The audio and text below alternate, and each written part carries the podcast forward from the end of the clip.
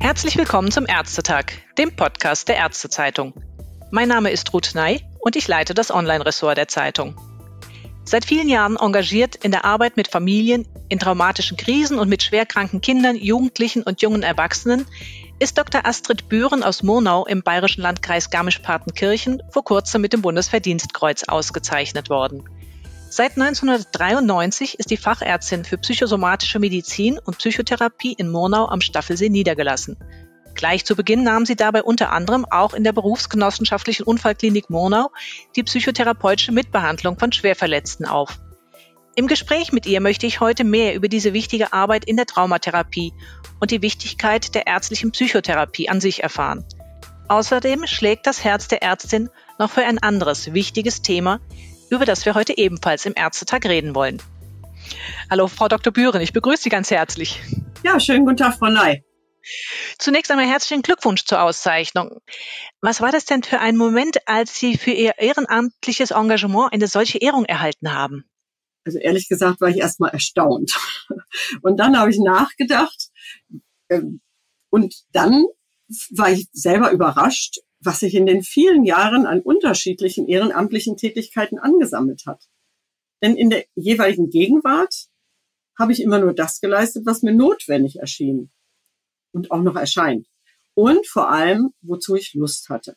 Und ich engagiere mich ja auch weiterhin, unter anderem als Schirmherrin der Deutschen Gesellschaft für Ulrich-Törner-Syndrom, also die Deutsche Ulrich-Törner-Syndrom-Vereinigung, als Gründungspräsidentin des Zonta-Clubs hier in Monau-Staffelsee. Und ich bin im Ort seit der Gründung vor zehn Jahren die erste Vorsitzende von Monau Miteinander. Ja, und Weiterhin leite ich auch noch so frauen- und berufspolitisch den Arbeitskreis psychische Belastung im Unterausschuss 3 des Ausschusses für Mutterschutz auf Bundesebene. Und das in meiner Funktion als Ehrenpräsidentin des Deutschen Ärztinnenbundes. Und als ich über all dies nachgedacht hatte, habe ich mich dann schließlich auch gefreut. Und vor allem muss ich ganz ehrlich sagen, freue ich mich jetzt über die vielen positiven Reaktionen und Glückwünsche, die ich erhalte. Das kann ich mir gut vorstellen. Es ist ja auch ein großes Potpourri an Engagement, was Sie über die vielen Jahre leisten. Und mit einem großen Teil nimmt ja auch die Betreuung von Patienten, vor allem auch jungen Patienten nach traumatischen Ereignissen ein. Und diese gezielte psychologische Betreuung nach solchen traumatischen Ereignissen ist ja in Deutschland noch gar nicht so alt. Wie sind Sie denn zu diesem Berufsfeld gekommen? Also das, das geht jetzt auch in die persönliche Lebensgeschichte. Mein Mann war gerade ärztlicher Direktor der WG und Klinik Monau geworden und ich hatte mich als ärztliche Psychotherapeutin in eigener Praxis niedergelassen. Der Leiter des Querschnittzentrums dieser BG-Klinik, der wollte schon immer Psychotherapie für seine querschnittgelähmten Patienten und Patientinnen haben. Aber der frühere ärztliche Direktor hatte befunden, hier gibt es Pfarrer und Sozialarbeiter, das reicht als er wusste, dass ich mich da niedergelassen hatte, fragte er mich und ja, ich hatte eigentlich genug zu tun, aber ich habe danach gegeben und bin erstmal einen Vormittag konsiliarisch hingegangen. Konsiliarisch, ich war einerseits ja konsiliarisch berufstätig, aber hauptsächlich war es Ehrenamt. Und diese therapeutische Arbeit ist mir aber so ans Herz gewachsen und auch die Zusammenarbeit mit der Pflege, KG und den Ärztinnen dort, dass ich schließlich nachmittags, abends nach der Praxis am Wochenende, also ganz, ganz oft hingegangen ist und bin. Und ich glaube, jeder und jede, die, die dort arbeiten, den wird es, also entweder man mag diese Arbeit mit diesen Verletzten, also Rückenmarkverletzten, oder man mag sie, glaube ich, nicht. Also mir ist es wirklich total ans Herz gewachsen. Dann wurde ich gefragt, ich sollte auch noch auch mal referieren zum Thema Psychologie am Unfallort habe ich gesagt, davon verstehe ich nichts. Sie fragen doch auch keine Mathelehrerin, ob sie mal Latein unterrichten könnte. Ach, sagte gleich der Notarzt, das macht nichts, da gibt es sowieso nicht viel Wissen. naja, auch daraufhin habe ich selber erstmal eine Umfrage unter den Verunfallten gemacht und gefragt, ja, wie ging es Ihnen denn? Was fanden Sie denn richtig, wie mit Ihnen umgegangen wurde? Wie ging es Ihnen denn? Und ich bin so oft wie möglich mit dem Notarztwagen mitgefahren in der Unfallklinik. Das heißt, ich hatte immer den Pieper in der Tasche, wenn ich da war etwa 50 Prozent habe ich es geschafft, denn ich musste vom Querschnittstrakt in die Notaufnahme rennen. Aber in 50 Prozent habe ich dann nur noch die Rücklichter des davonrasenden Notarztwagens gesehen. Aber in den anderen 50 Prozent war ich dabei und habe eben über diese ganze Arbeit sehr viel kennengelernt. Schließlich hat mich schon nachts die Polizei angerufen, damit ich mit ihnen Todesnachrichten nach Unfällen oder Suiziden überbringe oder Angehörige mit ihnen nachts dann betreue. Und das wurde irgendwie immer mehr. Und dann habe ich versucht, ein ärztliches Kriseninterventionsteam aufzubauen, aber das hat nicht funktioniert, weil ich habe die Hausärzte und Hausärzte mit Psychotherapieausbildung auch verstanden. Die haben gesagt, wir müssen ja nächsten Tag wieder eine kompletten hausärztliche Praxis sozusagen bearbeiten und Honorierung gab es dafür auch nicht. Also das habe ich ja. nicht geschafft. So. Das was, ist auch nicht unbedingt einfach, glaube ich, so zu kombinieren. Ja, und direkt zur Traumaarbeit brachte mich dann 1993 der folgende Fall. Eine junge Frau kam mit ihrem Mann am frühen Abend von ihrer Arbeit als Kellnerin im Biergarten und sie bog in die Bundesstraße ein, übersah dabei aber in der untergehenden Sonne ein Fahrzeug, das in ihr Auto reinraste. Ihr Mann auf dem Beifahrersitz starb und sie hatte schwere Wirbelsäulenverletzungen. Sie wurde dann operativ bestens versorgt und ihr wurde sogar auch eine Stelle in ihrem erlernten Beruf als MTA in einer Reha-Klinik besorgt. Aber sie schaffte die Arbeit dort überhaupt nicht, weil sie selbst die banale HB, also Hämoglobinbestimmung, zehnmal wiederholte. Sie hatte panische Angst, einen Fehler zu machen. Da kam dann der sie behandelnde chirurgische Oberarzt, der sie operiert hatte und wieder ins Berufsleben verholfen hatte und sagte, probieren. Jetzt weiß ich nicht mehr weiter. Jetzt müssen Sie uns weiterhelfen. Mit unseren Mitteln sind wir am Ende. Dann, ja, habe ich sie dann in Therapie gehabt und musste mich selber erstmal an dieses ganze Thema überhaupt, ja, herantasten. Ich, ich, ich wusste das auch nicht so genau, äh, nach welchen Richtlinien oder Kriterien man das macht. Und ich habe natürlich auch in der Unfallklinik Querschnittgelähmte nach dramatischen Unfällen gehabt. Schließlich bin ich dann zum Psychiatriekongress, weiß ich noch wie heute, nach Lübeck gefahren. Dort war dann eine amerikanische Expertin, die sich mit der posttraumatischen Belastungsstörung befasste. Diese aber in der Arbeit immer nur mit Frauen, die vergewaltigt worden waren und zusätzlich noch da die Bedrohung durch Messer oder Pistole erlebten. Und als ich dann, ich sehe mich noch heute da sitzen in diesem Plenum, als ich fragte, ja, wer hat denn wie, Erfahrung mit verunfallten Menschen? oder Menschen auf der Intensivstation oder eben Querschnittgelähmten, die, die da die monatelang bei uns in der Klinik sitzen. Da habe ich überhaupt keine Antwort gekriegt. Die guckten mich nur alle fragend an. Na gut, und abends an der Bar kam ich dann ins Gespräch mit Professor Berger von der Uni Freiburg und der berichtete mir, dass er eine Studie zur posttraumatischen Belastungsstörung macht. Nur sie hätten leider nicht genug Teilnehmer und Teilnehmerinnen mit Arbeitsunfällen. Na gut, habe ich gedacht, da, dem können wir ja Abhilfe schaffen. Und dann habe ich sozusagen ihn mit der Unfallklinik zusammengebracht. Und da haben, konnten wir dann viele Leute einschleusen. Und das ist total interessant, weil nicht alle Menschen, die ein schweres Trauma haben, also einen schweren Unfall haben, ein schweres Erlebnis haben, bekommen die posttraumatische Belastungsstörung. Und ich habe später dann 2006 beim Deutschen Ärztetag darüber referiert, um dieses Thema ins Bewusstsein zu bringen. Und zwar, dass es eben gar nicht nur Katastrophen und Großschadensfälle sind oder Unfälle, sondern eben auch die interpersonelle Gewalt im nahen Umfeld, häusliche Gewalt gegen Kinder und Frauen und, was vielen gar nicht so klar ist, auch schwere körperliche Erkrankungen wie Herzinfarkt, Reanimation, Notfall-OP, Transplantation oder Tumorerkrankung. Das kann alles zu einer posttraumatischen Belastung führen. Und Untersuchungen haben gezeigt, dass in einer hausärztlichen internistischen Praxis circa acht bis elf Prozent aller Patientinnen das haben. Mhm, das ist erstaunlich, ja. Das heißt, es ist wirklich ein großer Anteil der täglichen Behandlungspraxis. Mhm. Und da kann man eben auch Ausbildung machen. Also es gibt inzwischen Fachgesellschaften, es gibt eine ganz interessante S3-Leitlinie und es gibt auch ein Curriculum von der Bundesärztekammer, das überhaupt nicht besonders umfangreich ist, und das gut absolviert werden kann. Das umfasst insgesamt 40 Stunden theoretische Grundlagen, Diagnostik und Grundlagen der Traumatherapie. Das ist dann noch keine ganz umfassende Ausbildung, aber es ist ein guter Start für die Sensibilität. Ja, was mache ich in meiner Praxis? In meiner Praxis habe ich jetzt natürlich Menschen nach Verkehrsunfällen, die nicht damit fertig werden und was ich ganz spannend finde, nicht damit fertig werden, wie rücksichtslos der Unfallverursacher ist sie überhaupt nicht beachtet hat, sondern zum Beispiel nur Angst um sein Auto hat. Hm. Also diese Fassungslosigkeit, wie es dazu kommen konnte. Ich liege hier verletzt und den, den schert nichts anderes als sein Auto. Aber ich, mir werden auch zum Beispiel Angehörige geschickt von Schwerstunfallpatienten, Patientinnen von Schwerstverunfallten. Denn, denn denen die sind ja genauso jetzt in ein Drama hineingerissen. Und früher hatte ich schon mal einen, jetzt habe ich wieder einen Vietnam-Veteranen. Ich mache auch englische Therapie, weil ich mal ein Jahr in Großbritannien Medizin studiert habe, unter anderem am Maudsley Hospital. Das ist das große psychiatrische Hospital in London. Mhm. Und man muss bedenken, der Vietnamkrieg ist 1975 zu Ende gegangen. Ja, der wurde dann erst Alkoholiker und drogensüchtig, weil er versucht hat, sich selber irgendwie von diesen ja, nächtlichen Albträumen, von den Flashbacks, von allem zu therapieren. Und wie wir uns vorstellen können, funktioniert das natürlich nicht. Mhm. Dann hat er sich, eigentlich hat ihn letztlich irgendwann sein Glauben wieder wie am eigenen Schopf aus dem Sumpf gezogen.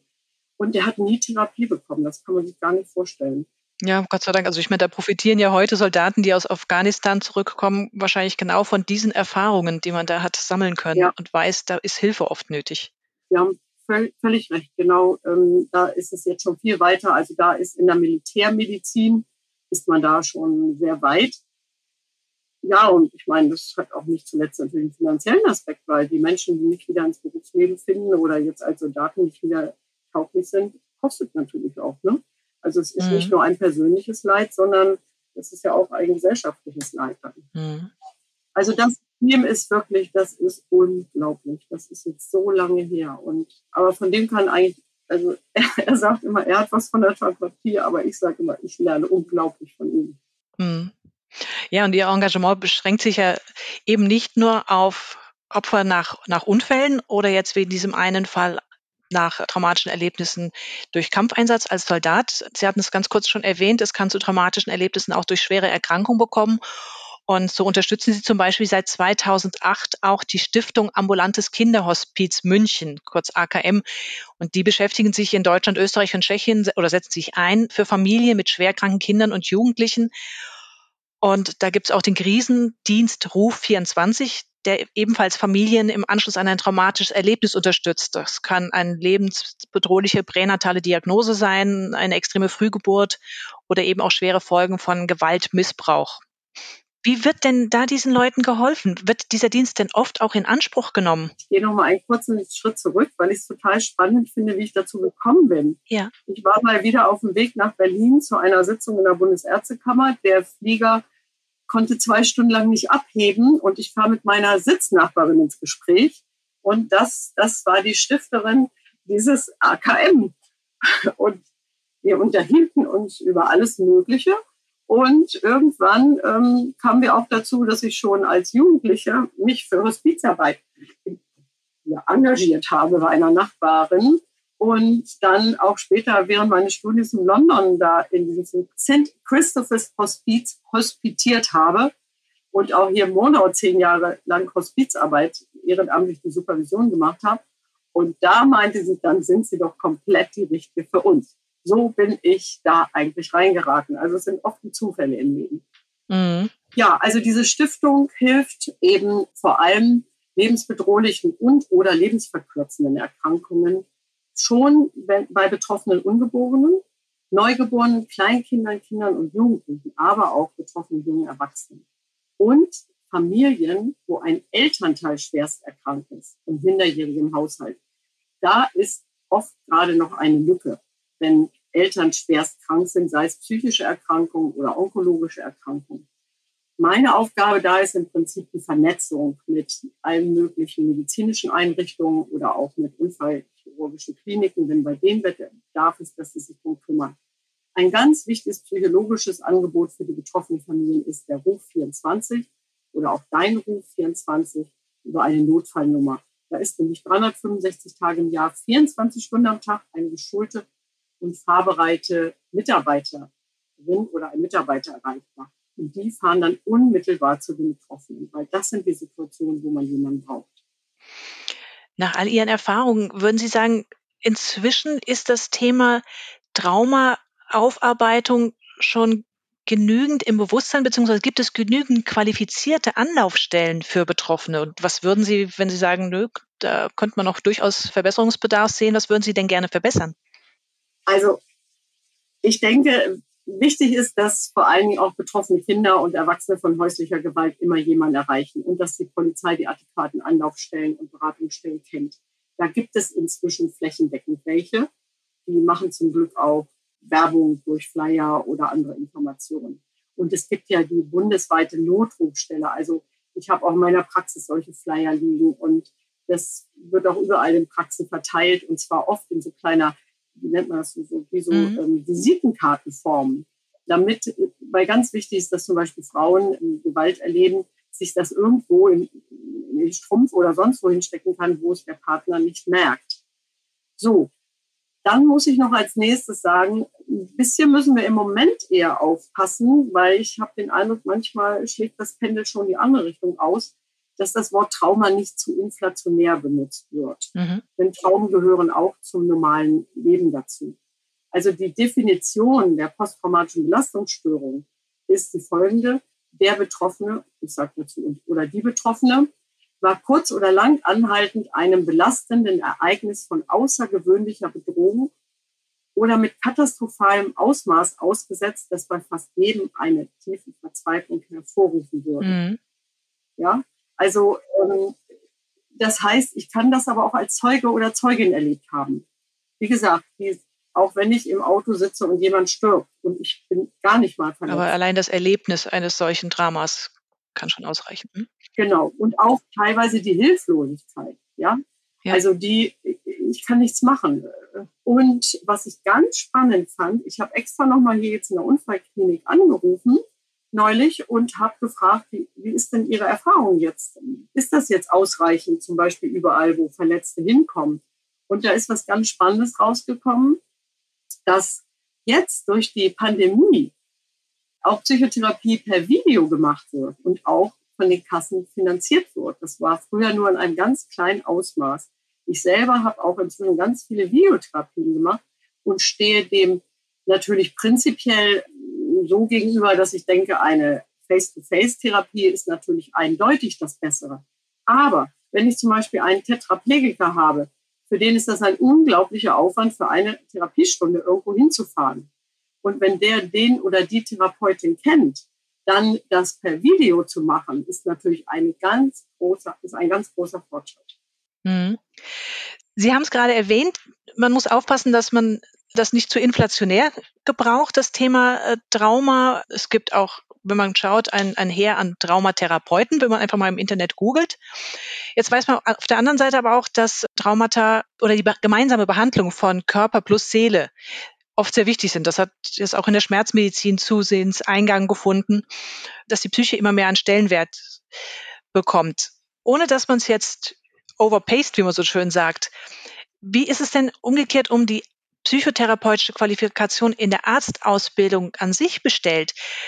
Passiert da schon genug, um diese Sensibilität zu haben, wann hier ein Patient vielleicht in Not ist und noch gar nicht selbst auf Flyer oder irgendwas zurückgreift, sondern dass man ihm da mehr Hilfe an die Hand geben muss. Entweder als Hausarzt kann man es vielleicht nicht unbedingt selbst, aber sagt, ich würde sie gerne noch einen, an einen Kollegen entsprechend weitervermitteln.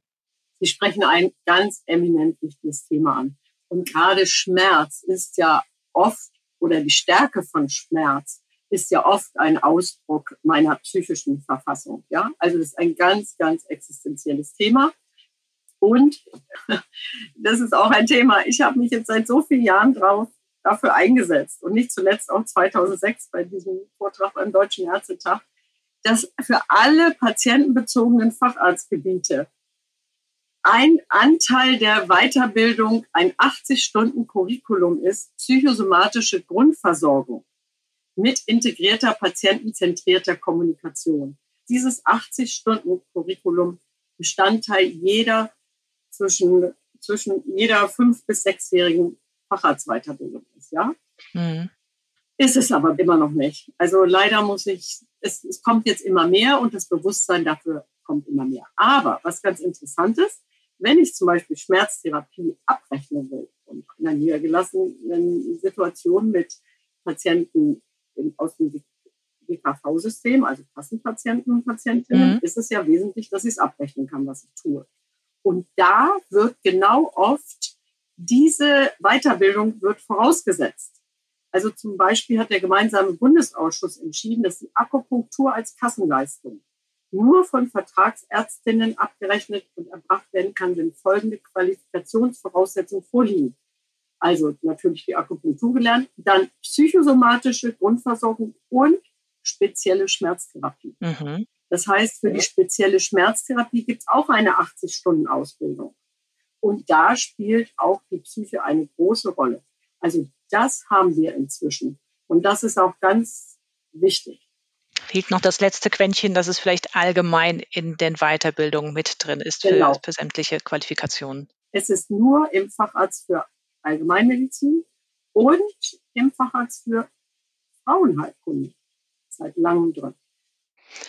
Ja, man hört es ja schon aus dem, was Sie erzählen, auch raus. Sie sind wahnsinnig aktiv, auch in äh, berufspolitischen Gremien. Da waren Sie in der Bundesärztekammer aktiv, der KV Bayerns und natürlich auch beim Deutschen Ärztinnenbund.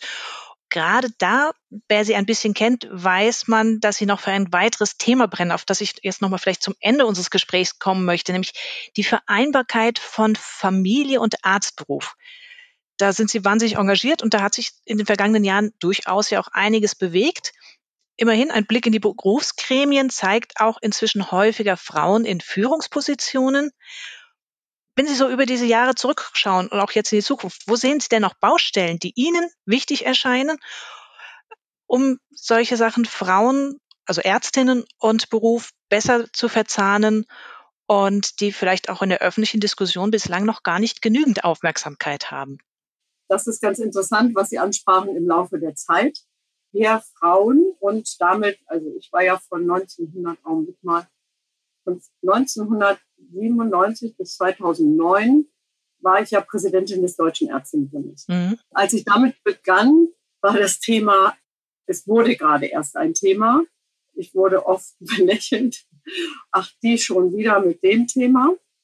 Aber wir Frauen mussten am Anfang dieses Thema voranbringen, weil es für uns erstmal ein sehr essentielles Thema war. Das Spannende jetzt ist aber, dass in den Umfragen die Vereinbarkeit von Familie und Beruf für Studenten ein genauso wichtiges Thema wie für Studentinnen ist.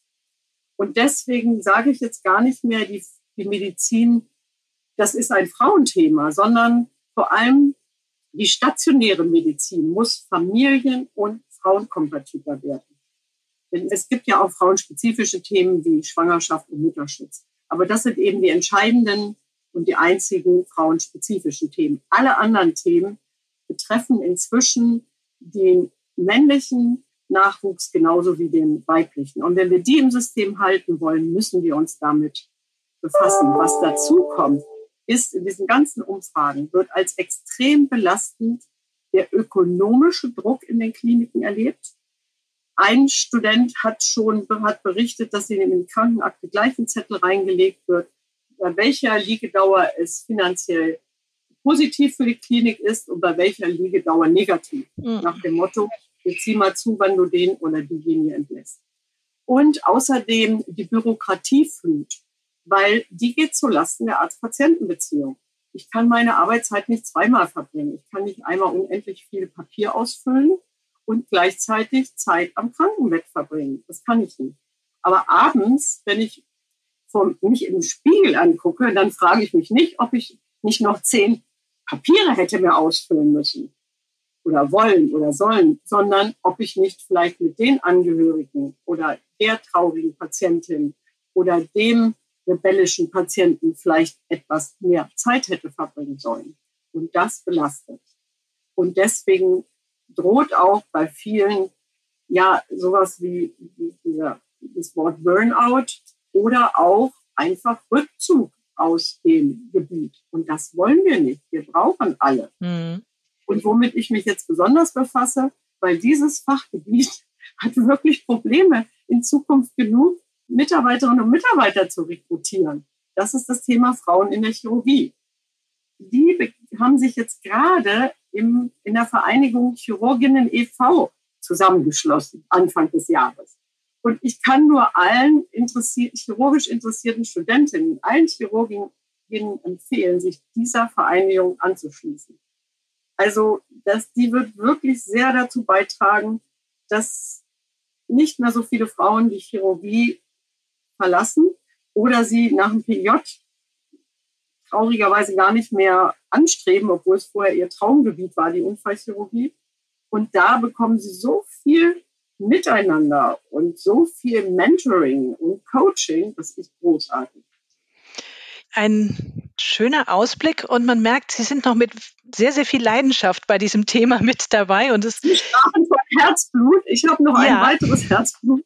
Und das ist die Gendermedizin, weil die in alle Bereiche der Medizin hinein spielt. Und zwar ist es einmal die geschlechterspezifische Erforschung, Diagnostik und Therapie von Krankheiten, und zwar unter biologischen und soziokulturellen Gesichtspunkten. Aber es ist auch ein Thema auf Seite der Behandelnden. Also es kommen immer mehr wissenschaftliche Studien zutage, die aufzeigen, dass es nicht unwichtig ist, welches Geschlecht der Behandler oder die Behandlerin, also welches Geschlecht auf der behandelnden Seite vorliegt. Da gibt es sehr unterschiedliche Ergebnisse. Mhm, also ob Arzt oder Ärztin der Behandler ist. Ganz genau. Mhm. Es ist ein ganz, ganz komplexes Thema, wo alles mit reinspielt. Und zwar einmal eben die Biologie, aber die kann man ja vielleicht noch, wenn man bereit ist, sie mit zu erforschen, einbeziehen, ganz klar. Und da gibt es ja dann schon wieder Daten, Fakten und so weiter. Aber diese soziokulturellen Aspekte, also die, die in der Gesellschaft, die, was ist Frau, was ist Mann? Und so kommt es eben häufig, dass da beide unterschiedlich, je nachdem, benachteiligt werden in der Behandlung. Mhm. Also auch Männer zum Beispiel. Weil bei Frauen, wenn die mit einem, einem, einem Schmerz oder irgendeinem anderen, ja genau, es gibt gerade eine ganz neue Studie, dass Schmerz unterschiedlich anerkannt wird. Also wenn Frauen Schmerzen äußern, dann werden sie relativ häufig in die Psychotherapie verwiesen. Wenn Männer Schmerzen äußern, dann wird sofort der ganze diagnostische Apparat angeschmissen. Also, dass es sehr, sehr unterschiedliche Zuschreibungen gibt und dass es wichtig ist, die alle zu kennen, damit man möglichst rational auch unter Einbeziehung all dieser Aspekte dran geht und allen bestmöglich hilft. Ja, ich wünsche Ihnen weiterhin genauso viel Energie und Werbe, sei es in der ehrenamtlichen Arbeit mit Traumapatienten, aber auch in der Politik für Ärztinnen und für Ärzte. Ich bedanke mich ganz herzlich für das erfrischende Gespräch mit Ihnen, Frau Dr. Bühren. Dankeschön.